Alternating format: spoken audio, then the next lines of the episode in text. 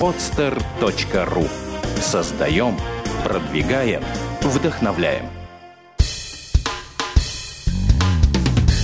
Команда мечты. Подкаст для талантливых управленцев. Всем добрый день! В эфире первый выпуск новых подкастов «Команда мечты». Меня зовут Ирина Исаченко, я директор по развитию студии интернет-продвижения Сотби, а также соучредитель агентства по подбору специалистов в области пиар и чар-медиа.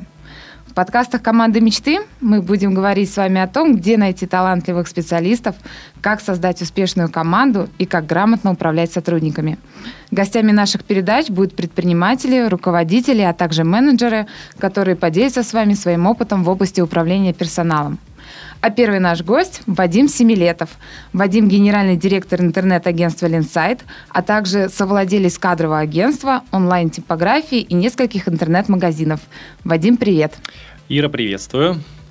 Вадим, для начала расскажи нам о своей карьере, с чего ты начинал и как дошел до идеи создания собственного бизнеса. Ну, как ни странно, а, скажу, что я по жизни, а, вернее, я в своей жизни никогда не работал на кого-то. Как мне стукнуло 18 лет, почему-то мне сразу приспичило открыть а, свою фирму. Это было, вот я как сейчас помню, 1 апреля 2003 года. Это был тогда не бизнес, это, это были какие-то детские игры, детские забавы, но тем не менее юридически, вот мне было 18 лет, мы зарегистрировали эту организацию с тремя моими друзьями, одноклассниками, одногруппниками и так далее. Mm, то есть э, это было параллельно с учебой в университете? Да, это был, вот я не помню, то ли первый, то ли второй курс. Понятно, что у нас было некое понимание, чем мы хотим заниматься. Это уже было направление некой интернет-индустрии. Более того, мы брали какие-то первые заказы и за какие-то копеечные суммы. Но, собственно, тогда нас э, двигали, понятно, не деньги, двигал нек- некий интерес, некая, скорее даже некая игра во взрослую жизнь, я бы вот так сказал. А заказы это были на разработку интернет-сайтов? Да, да, были. Ну, я вот в 18 лет я был а, значительно менее скромным, тем, чем сейчас, и трендел всем направо-налево, какие мы крутые, что мы умеем, какая у нас классная команда. По факту умели мы мало, хватались абсолютно за все, что предложат. Но за счет этого как-то потихонечку-потихонечку набирались опыта, появлялись какие-то первые клиенты, которые этим интересовались. Что-то получалось, что-то не получалось, какие-то проекты приходилось бросать и просто сбегать оттуда, потому что понимали, что денег-то набрали, а, а, а работать еще нужно год. вот так. А интернет-агентство Ренсайт когда образовалось? Ну, как серьезный такой бизнес? А, наверное, это был где-то 2006 год. То есть вот 1 апреля 2003 у нас была а, другая организация под другим названием, и как-то вот в 2006, может, в 2007 я решил, что пора это дело запускать уже на серьезные рельсы. Мы тогда, к сожалению, или не знаю, к счастью, с нашими тремя соучредителями разбежались. А, каждый из них сам по себе замечательные люди, а, но вот э, развела нас судьба. Соответственно, я остался с интернет-агентством, переименовал его, открыл несколько новых юридических лиц, и вот до сих пор под э, этим брендом мы работаем. Угу. А чем сейчас занимается агентство Ленсайт? Какие услуги вы оказываете? Ну, собственно, это интернет-агентство полного цикла. Это разработка сайтов, разработка интернет-магазинов, э, неких э, порой довольно сложных сервисов. Ну, такие как конфигураторы у нас были, конфигураторы шкафов купе. Когда в онлайне человек вводит параметры, и ему рассчитывается э, стоимость шкафа, собственно, шкаф рисуется, он полностью в 3D, в 3D отрисован, весь очень красивый сервис. Ну, в общем, подобные вещи. Понятно, что это все услуги, связанные с привлечением трафика на сайт, да, то есть мало сделать сайт, нужно на него загнать людей. Соответственно, такие услуги, как э, SEO, да, или поисковая оптимизация по-русски, контекстная реклама, работа с SMM, в общем и так далее, это все оказываем. Ну и, понятно, всякая гора мелких сопутствующих услуг, типа хостинга, поддержки сайтов, ну, в общем, всякая мелочь. А сколько специалистов у тебя сейчас работает в студии? А, ну, примерно, наверное, 15 человек. Почему примерно? Потому что у нас проектный бизнес, да, проектов иногда очень много, иногда значительно меньше, поэтому у нас очень много людей, которые подключаются по проектно. И вот некая усредненная цифра, это, наверное, человек 15, да. А сложно было собрать такую команду? Сложно было искать этих сотрудников? Очень сложно. Это, это вот, на мой взгляд, в бизнесе это одна из самых серьезных проблем поиск сотрудников, потому что эм, ну, огромное количество людей прошло через нас. Со многими мы в дружеских отношениях, с кем-то не получилось сохранить такие.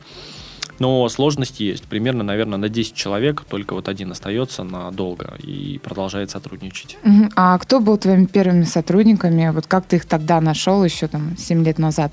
Ну, ну, я бы сказал, что первыми, даже не 7 лет, конечно, а вот 11 лет назад были не сотрудники, а партнеры, они же соучредители, они же, собственно, одноклассники, с которыми когда-то все начиналось.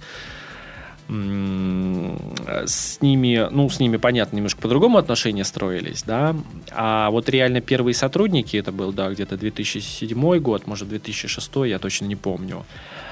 А, В принципе, насколько я помню, искали мы достаточно традиционно. Да, сайты а-ля Работа.ру, тогда они были бесплатные. Джобру был такой сайт.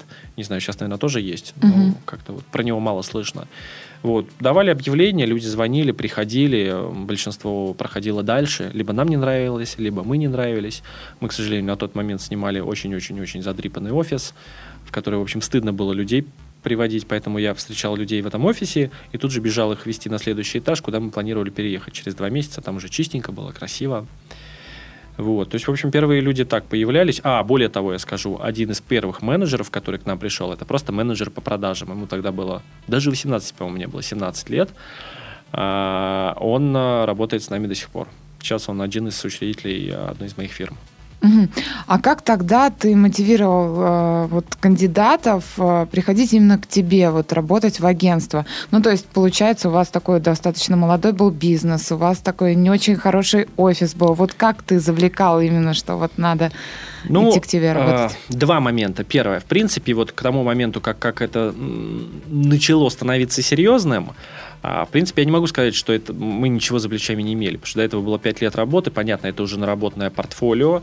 Более того, в период э, вот этой первой пятилетки а, у нас было очень много сотрудников, это было понятно, все однокурсники, работали в основном все бесплатно за интерес, но тем не менее мы снимали достаточно большой офис, а, в общем, все наши доходы уходили на оплату офиса, люди приходили бесплатно, но с удовольствием человек 20 у нас работало. Это, конечно, была, ну, опять-таки, игра, такая игра в серьезную жизнь, но она очень многому научила. Вот. А когда люди уже начали приходить, первые появляться, в принципе, ну, было, что называется, что показать. Поэтому, да, пусть офиса не было, но понятно, что фирма работает, вот что-то она производит, что-то есть, можно что-то продавать. Я не могу сказать, что люди сразу же разбегались. А сталкивался ли ты с такой проблемой, как текучесть кадров? Ну, то есть, когда человек приходил, пару месяцев отрабатывал, уходил, и так вот такая цикличность постоянно. Ну, с вакансией менеджер по продажам, а, к сожалению, вот в моем направлении мы продавали в основном активными продажами, у нас сидело порядка 5-8 менеджеров. А, в общем, у них текучка была достаточно большая. Многие приходили вообще на 2-3 недели, понимали, что это ад какой-то с утра до ночи звонить. Кому-то эта работа нравилась, она получалась. Но, в принципе, текучка была регулярная. И, собственно, у нас ну, практически были отработанные механизмы, как научить менеджера, что ему дать, что ему объяснить, где лежат коммерческие предложения, как продать и так далее.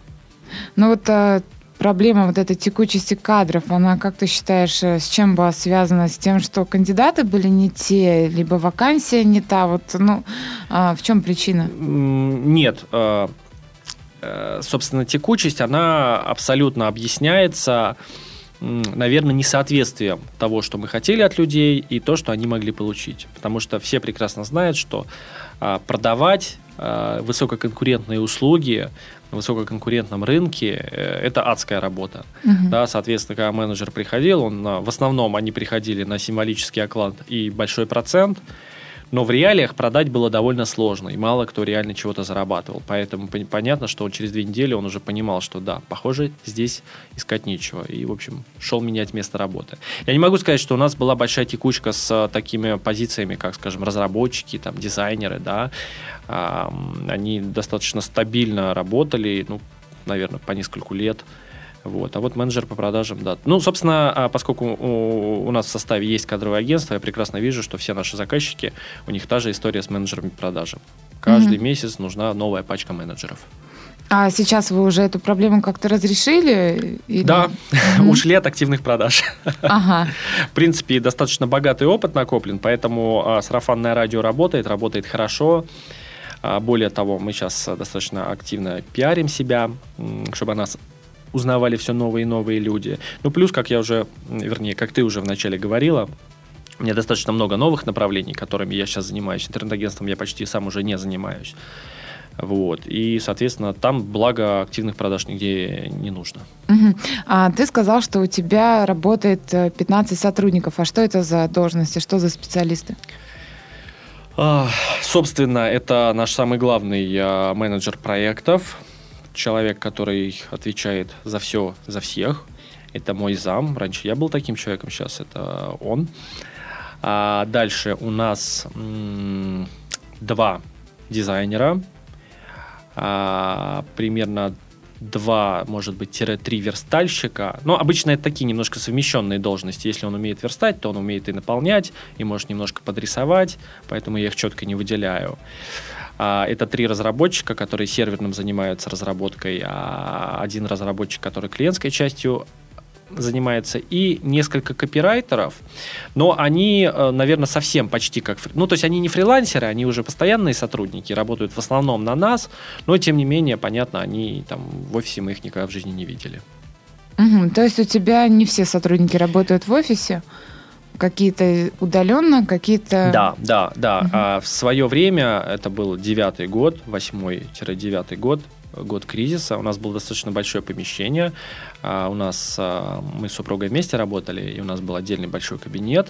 В общем, было все хорошо, все красиво. А, большие зарплаты, большой офис, большие расходы, большая дорогая машина. Но вот как кризис шарахнул, все это рассыпалось буквально за два месяца. У меня остались огромные кредиты, долги, ни одного сотрудника. В общем, приходилось как-то выкручиваться. Вот. И после этого я зарекся иметь высокие постоянные издержки, Поэтому большую часть команды держу удаленно а, чтобы, ну, что называется, не брать на себя лишнюю ответственность, да, чтобы люди, люди понимали, что вот я не единственный их кормилец. Угу. А вот э, удаленный график работы, он как-то сказывается на качестве? Ну, на мой взгляд, только в лучшую сторону. Потому что, ну, меня, поскольку у меня вот бизнес мой, не один, и много, и я, я очень рано встаю, я очень поздно прихожу с работы, я горю этим, да. Меня, конечно, очень напрягают люди, которые работают у меня в офисе, которые в 10 пришли, в 6 ушли. Вот, вот прямо, вот в 6, в 6.02 уйди, ну, ну, не в 6 ровно. Вот. И когда ты не наблюдаешь за этими людьми, они работают как-то удаленно, кому-то удобно в 4 утра работать, кому-то в 7 утра, кому-то в 11. По факту я вижу, что работа движется, работа движется быстро и активно, работа движется качественно, поэтому я очень этим форматом доволен. И я обязательно замечу, надо понимать, что у нас э, удаленные не фрилансеры, да, то есть это практически постоянные сотрудники, с которыми мы уже работаем многие годы, мы прекрасно их знаем, степень их ответственности и так далее. Вот в таком формате удаленная работа, она хорошо себя показывает. А как ты выстраиваешь работу этих удаленных сотрудников? Как ты ставишь задачи, как контролируешь результаты? Как происходит весь процесс рабочий? У нас достаточно большой поток проектов, то есть, в принципе, в параллели у нас примерно 20-25 проектов по разработке сайтов и около, наверное, 30-40 проектов по их продвижению. То есть, в принципе, казалось бы, цифра большая, вот. И при этом, ну, большую часть информации достаточно хорошо, достаточно хорошо укладывается в голове. То есть мы, безусловно, э, используем системы э, расстановки задач, проектов. А э, что это за система? Свои пишем. Угу. Вот мы много чего перебрали, и систем финансового планирования, и систем э, управления проектами, и CRM-системы. В итоге я пришел к выводу, что проще написать свою. Она будет в 10 раз проще и при этом в 10 раз удобнее, конкретно под наши задачи. Ну, в частности, мне пыталась какая-то компания в свое время продать э, CRM-ку, а, по-моему, построенная на какой-то системе а-ля 1С. То есть uh-huh. я понимал, для проведения одной операции нужно было потратить там 10 минут. Нажать кнопочку «Создать карточку», там что-то изменить. В общем, в общем, очень сложные вещи. После чего я сел и буквально за три дня написал систему, которая работает на технологии Ajax, когда мы вводим, а, скажем, название клиента, и нам даже не нужно кнопочку «Сохранить» написать оно уже пошло как бы в базу данных. И работает все это в облаке с любого компьютера, там, с домашнего, если менеджер не вышел, к базе доступ имеет. Да. При этом эту базу никак не скачать, не вытащить, ну разве, разве что переписывать. Вот, поэтому по аналогии мы сделали и свою финансовую систему, которая автоматически рассылает а, счета клиентам прямо на электронную почту в виде ссылки ну, условно, на сайт, то есть в виде гиперссылки, не в виде PDF-документа тяжелого, да, прямо в виде гиперссылки. Она сама напоминает ему об оплатах, она сама формирует отчеты мне. То есть, э, ну, скажем, раньше мне нужно было держать секретаря для этой должности, там, на окладе 25 тысяч в месяц, да. Сейчас это работа, которая у меня лично занимает пару часов в месяц, и, в принципе, то есть, благодаря системе, которая все сама учитывает. Вот. А, немножко я ушел от вопроса.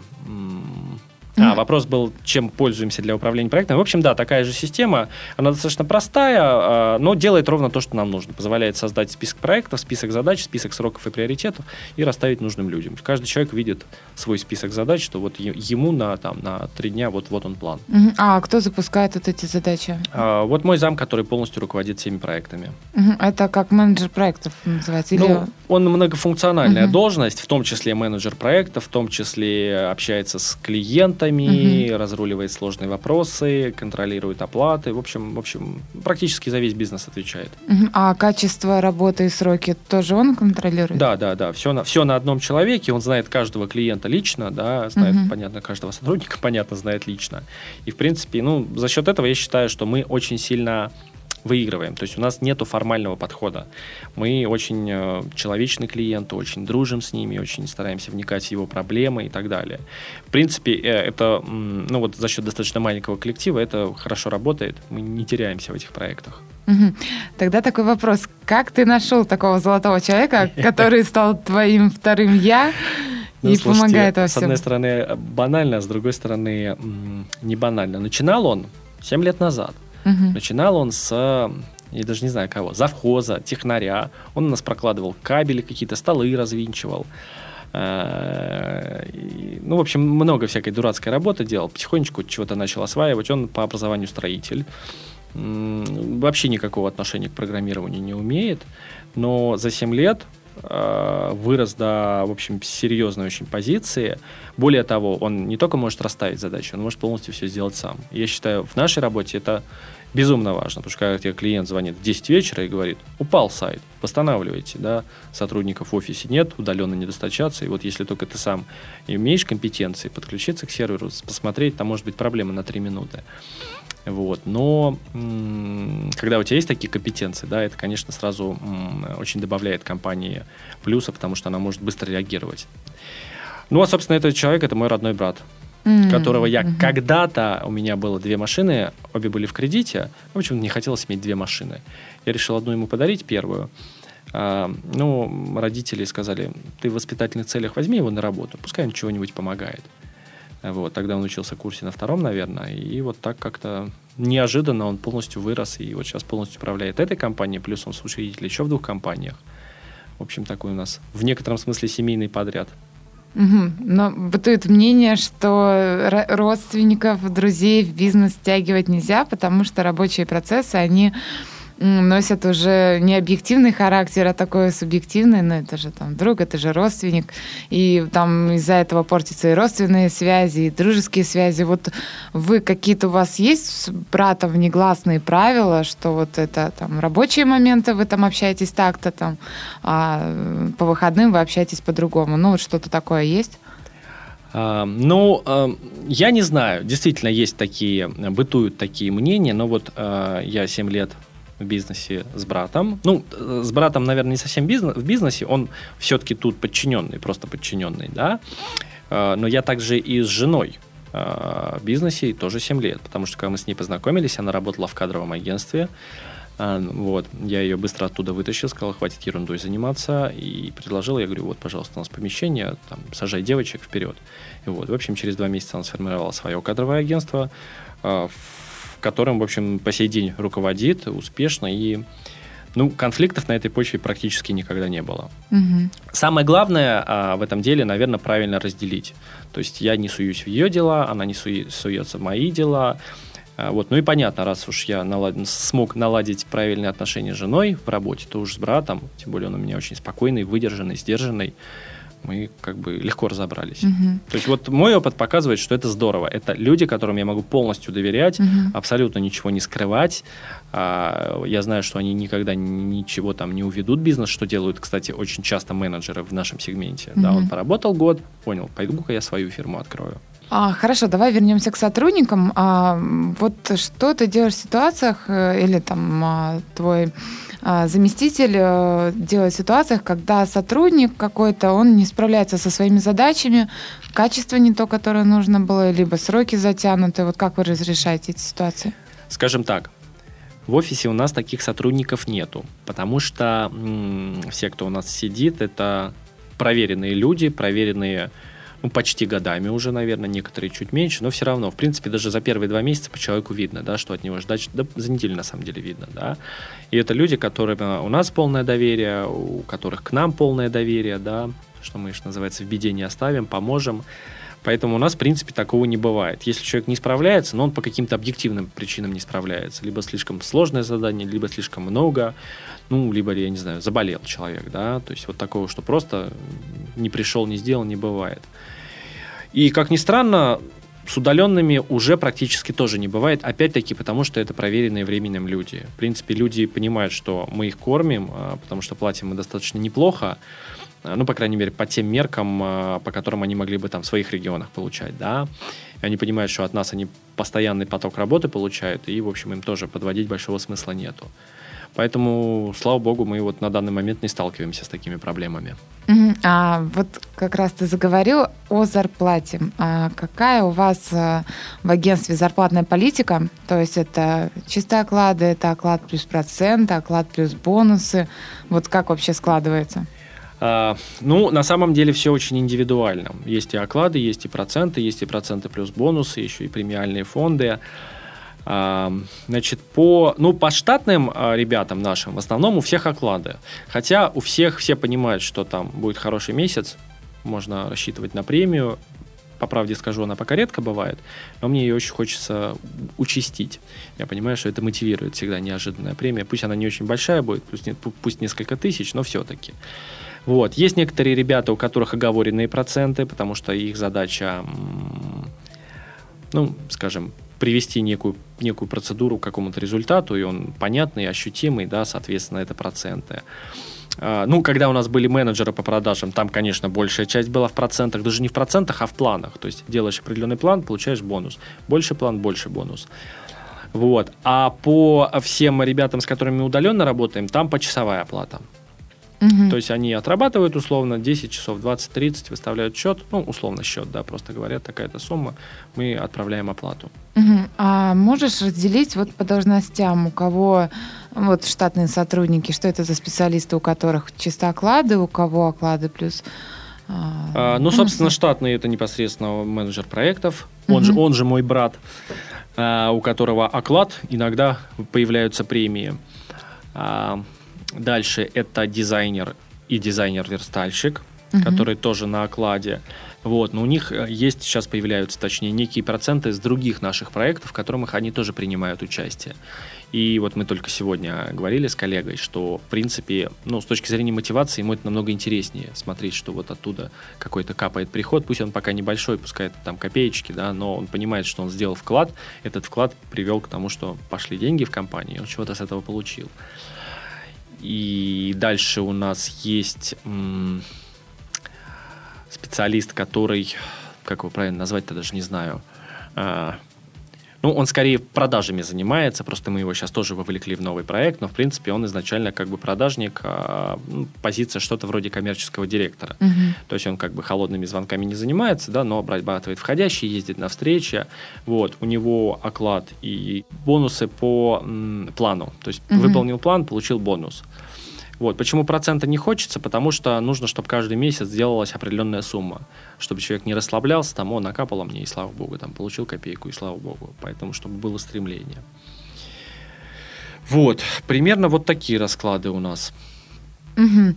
А ты сказал еще, что у сотрудников есть сотрудники, у которых почасовая плата, правильно? А время их работы, ну вот, что они отработали 10 часов, как это контролируется? Слушайте, ну вот э, уже никак.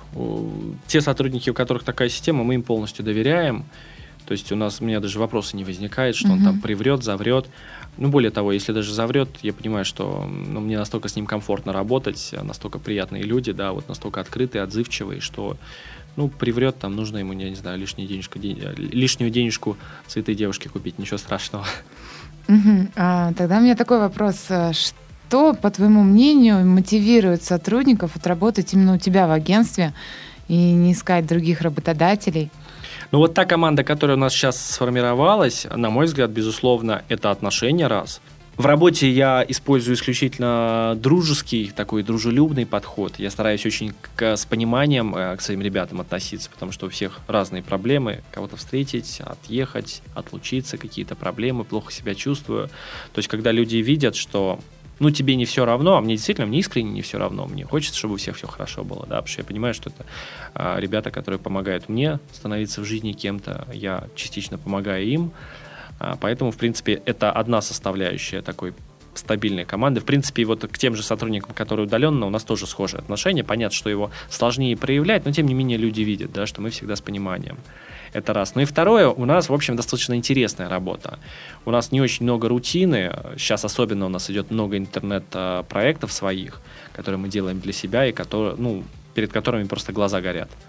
Поэтому люди, конечно, им интересно посмотреть, что получится, какие результаты. И, в принципе, вот мне очень понравилось, недавно я слышал подкаст а, с Владимиром Мариновичем, и он рассказывал про бизнес 90-х, 2000-х и сейчас. Вот он говорил, в 90-х э, ставилась задача, и мне все равно, как ты ее решишь, главное решить. Это как раз позиция «я начальник, ты дурак». А В 2000-х это были всякие графики, схемы, планы какие-то, структуры, в общем, вот такая бюрократия. А сейчас, и вот то, что мне очень понравилось, он говорит, найди нормальных ребят, дай им интересную работу, и они сами все сделают. Мгм. Вот у нас примерно в команде сейчас так. Мгм. А вы устраиваете в агентстве какие-нибудь корпоративы, чтобы сотрудники между собой общались, а, как-то повышать вот этот командный дух за счет праздников? Ну, я честно скажу, делаете? поскольку у нас как бы в офисе немного народу, у нас в офисе сколько, 7 человек постоянно сидит. В Мгм. принципе, нам достаточно общения, поэтому мы, честно говоря, раньше делали, сейчас как-то ос- особого, не знаю, смысла, интереса нету. Мы и так много общаемся, много общаемся не по работе, и поэтому обедаем вместе, ходим. Поэтому как- как-то у нас такое не заведено. Мгм. Может, разрастемся, может, будет. Чтобы как раз сплочать коллектив, а так он и так сплоченный. Мгм. А скажи, с фрилансерами, вот чисто которые на проект, приходилось часто работать? Приходилось часто, и очень не люблю это делать, потому что, ну, во-первых, очень тяжело адекватного человека найти. Даже несмотря на кучу отзывов положительных, рейтинги и так далее. Вот определенный контакт, который устанавливается, да, ну, далеко не со всеми его найдешь. Кто-то тебя понимает с полуслова, кто-то нет. Я, я люблю со всеми дружить, сразу на «ты» переходить. И я одному из фрилансеров написал недавно, прямо в e-mail, причем сказал, он скайп не дает, он только по имейлу общается. Я говорю, ну ладно, давай хотя бы перейдем на ты. Он говорит, нет, мне удобнее было бы на вы. Ну и мне тяжело вот свои эмоции, мысли, а это задача дизайнерская была, эмоции, мысли вот как-то формально выражать, и поэтому я с ним перестал просто работать. Хотя парень классно все Мгм. делает, круто, да. Вот, и таких моментов довольно много. Понятно, что у дизайнеров э, очень частая проблема, они вдруг куда ни пойми пропадают. Мгм. И вроде хороший мальчик или девочка, да, и вроде все здорово делали, два месяца проработали, взяла, пропала. Вот Мгм. через месяц вернулась, он там уехал отдыхать, не предупредил ничего. Поэтому я, конечно, стараюсь с фрилансерами не связываться, благо у нас уже отработанная большая команда, в общем, практически все там специалисты есть. Ну, бывает иногда какой-нибудь там редкий иллюстратор нужен, Мгм. аниматор, ну, их найдем, да. И то больше стараюсь по рекомендации, поскольку я в этом деле очень давно, у меня очень много друзей в схожих сферах. Мгм. Вот, и, в принципе, через кого-то всегда можно найти кого-то. Вадим, скажи, исходя из твоего опыта, а какие вообще наиболее частые ошибки совершают руководители в управлении сотрудниками? Может быть, э, на своем примере что-то вспомнишь? Наверное, одна из ошибок, э, и мне кажется, она распространенная у многих, это, с одной стороны, нечеткая постановка задачи, а с другой стороны, э, требование результата. Я на самом деле скажу, что это не ошибка руководителя, это ошибка большинства людей. Э, В отношениях она часто проявляется, что что-то ждешь от человека, ты ему как-то это объяснил, но не всегда внятно, не всегда он понял тебя правильно. А, соответственно, потом ты разочаровываешься в результате. И вот, мне кажется, очень часто между работодателем и сотрудником такая история происходит. Когда работодатель что-то хочет, сотрудник не до конца понимает, и, и, и в общем, какой-то конфликт происходит. Я, насколько помню, э, когда я учился на втором высшем экономическом, у нас была такая дисциплина, то ли логистика, да, по-моему, логистика. И нам рассказывали, как в Японии а, организованы заводы, а, про Toyota, про Toyota шла речь. Вот, у них а, обязательно, у них же поэтапно все это конвейер идет, mm-hmm. да, вот у них не просто а, предыдущее звено следующему отдает там какую-то деталь, запчасть, угу. но и следующее звено должно его принять и условно подписать бумажку. Но только у них не бумажка, у них какие-то пластиковые карточки. То есть, а, если второе звено приняло какой-то а, брак или угу. что-то плохое, то оно тоже виновно. Угу. Вот у нас такого нету, да. У нас как бы вот я сдал, все, дальше моя хата с, с краю. А, и я так понимаю, в Японии это в принципе распространенная история, потому немножко ухожу в сторону, но угу. очень интересные факты по поводу а, борьбы с пьянкой за рулем. А, в Японии, если в машине несколько человек и пьяный водитель, то виноваты все в равной степени. Более того, если следствием установлено, что человек уехал из бара, то виноват еще тот бармен, который не заказал ему такси. Интересно. И на всех распространяется уголовная ответственность. И чтобы машину купить, нужно сначала купить место на парковке на 5 лет у них. Угу. Вот, вот, вот так надо работать, а не как у нас. Ага, а какую мораль можно из этого всего вынести и применить в собственном бизнесе? Вот как избежать вот этих ошибок, неправильной постановки задачи, требования результата? Вот что ты можешь посоветовать? Ну, первое, что я бы требовал, конечно, от сотрудников, а, в принципе, я практикую это в работе с клиентами, с сотрудниками это как-то само собой, но вот с клиентами часто, да, я прошу, а, либо сам озвучиваю то, что мне люди сказали, только своими словами, как я это понял. Да, то есть я объяснил человеку, что нужно сделать. Я говорю, теперь ты мне раз, об, объясни, угу. что ты понял, что ты будешь делать. Скорее всего, он объяснит, и где-нибудь чего-нибудь не так будет. В принципе, во многих задачах... Понятно, я говорю про сложные задачи, не просто угу. там конфет купить, да, хотя и тут можно напороться. Вот. Но, в принципе, мне кажется, это вот тот метод, который можно из Японии позаимствовать, да, чтобы убедиться, что человек понял. Тогда я ему свой этап передаю. Угу. Понятно. А, к сожалению, время нашей передачи подходит к концу. У нас остались вопросы из традиционной рубрики, на которые будут отвечать все наши гости. А, Вадим, у меня первый вопрос такой к тебе. Можешь ли ты привести в пример какую-нибудь а, компанию с идеальной, на твой взгляд, структурой управления, либо а, какого-то авторитетного руководителя, который, вот, по-твоему, талантливо управляет сотрудниками? А, ну, Наверное, да. Хотя я не могу сказать, что я изнутри все это видел, но я вижу реальные результаты. Uh-huh. А, у нас есть а, общая с моей женой Алиной знакомая. Мы когда-то работали в одном бизнес-центре, они уже тогда были немножко покрупнее нас, ну, так с виду немножко. Uh-huh. А, занимались они металлоломом. Генеральный директор девушка, ей сейчас, наверное, где-то 32 года. А, вот на сегодняшний день они умудрились развернуть просто огромнейшую компанию. Они держат 20% рынка металлолома по России. Это mm-hmm. астрономические цифры, это они корабли возят, да. А, ну, я вот, мы с ними работаем, в принципе, дружим. А, у них просто шикарнейший офис, 700 квадратных метров, да. Mm-hmm. И все это делает а, девушка 32 лет. То есть у меня это в голове до сих пор не укладывается. Я под большим впечатлением. Она успела уже троих детей родить. Э, вот, э, вот, ну, на мой взгляд, она пример очень-очень успешного руководителя. А что у нее можно взять в пример, чему у нее можно поучиться? Вот, вот, ее вот, кстати, кстати, качества? очень хороший вопрос. Я тут произошла одна очень интересная история. Мы с ними знакомы очень давно, но в принципе мы потом разъехались по разным бизнес-центрам и не общались. И тут они запросили у нас сверку, какую-то старую сверку за какой-то там 2009 год. Угу. И это было под Новый год, и мы под это дело открыточку им вложили, фирменную нашу открыточку, Ленсайт, там поздравляем с Новым годом. Угу. Прошло три месяца, мне звонит от них менеджер по продажам, и говорит, я такая-то, такая-то, вот случайно на вашу открыточку наткнулась, отдай, дай позвоню, нам сайт нужен. Вот. И вот, как ни странно, мы вспомнили, что мы, оказывается, знакомы вообще с ними, mm дружим, и отлично директора их знаем. И и, в общем, мы с ними а, в итоге заключили договор на достаточно серьезную разработку сайта. А, Все у нас получилось хорошо, и вот буквально месяц назад я встречался с а, директором. Ну вот мы так, так с вами классно все сделали, что реально продукт, который не стыдно показать. И она мне так задумалась, сказала, говорит, Вадик, я давно поняла. В бизнесе мелочей не бывает. На мой взгляд, это безумно важная а, фраза, когда в бизнесе вот везде где-то что-то недокручено, Мгм. недопилено, недоделано, то в итоге бизнес сыпется. Ну или, как э, правило, просто минус работает. Вот у них просто все идеально, у них идеальный офис из какой-то белой пластиковой мебели, Мгм. потрясающий дизайн, все индивидуально. У нее шикарный еще кабинет, там площадью, не знаю, метров сто, наверное. Вот, вот, вот везде все, везде. Вот такой человек, соответственно, такая компания. Мгм.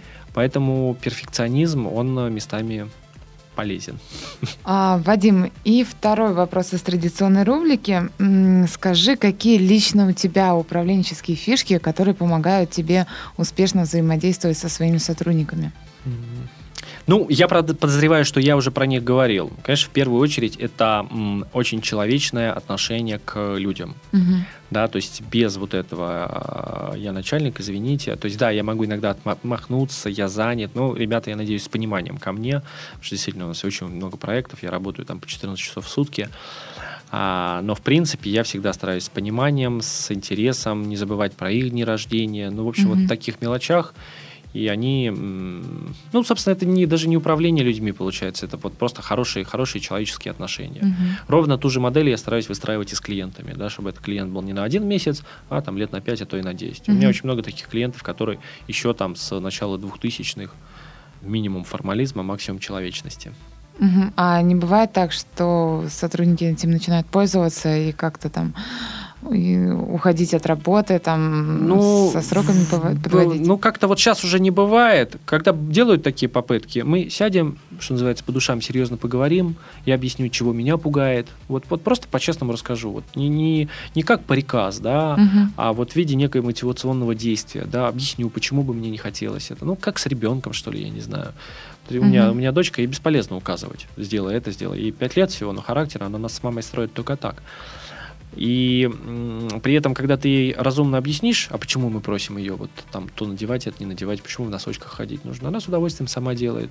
Вот как ни странно, сотрудники, более того, даже клиенты, они ведут себя примерно так же. Когда ты им разложишь по полочкам, объяснишь, почему ты хочешь от них то или иначе, иное, они как бы с удовольствием легко все выполняют. Ну, то есть важно все это проговаривать. Очень, о, безумно Мгм. важно. С людьми, со всеми нужно говорить, объяснять, почему ты хочешь, зачем. И тогда, в принципе, никому никаких претензий. Мгм. Понятно. А, время нашей передачи подходит, подошло к концу. Вадим, спасибо тебе за интересную беседу. А, если у вас, слушатели, остались вопросы к Вадиму, вы можете оставлять их в комментариях подкаста. Мы попросим Вадиму периодически заглядывать на страничку подкаста и отвечать на ваши вопросы. С вами была Ирина Исаченко и подкаст «Команда мечты». Услышимся на следующей неделе. Пока-пока. Всем пока! Сделано на podster.ru Скачать другие выпуски подкаста вы можете на podster.ru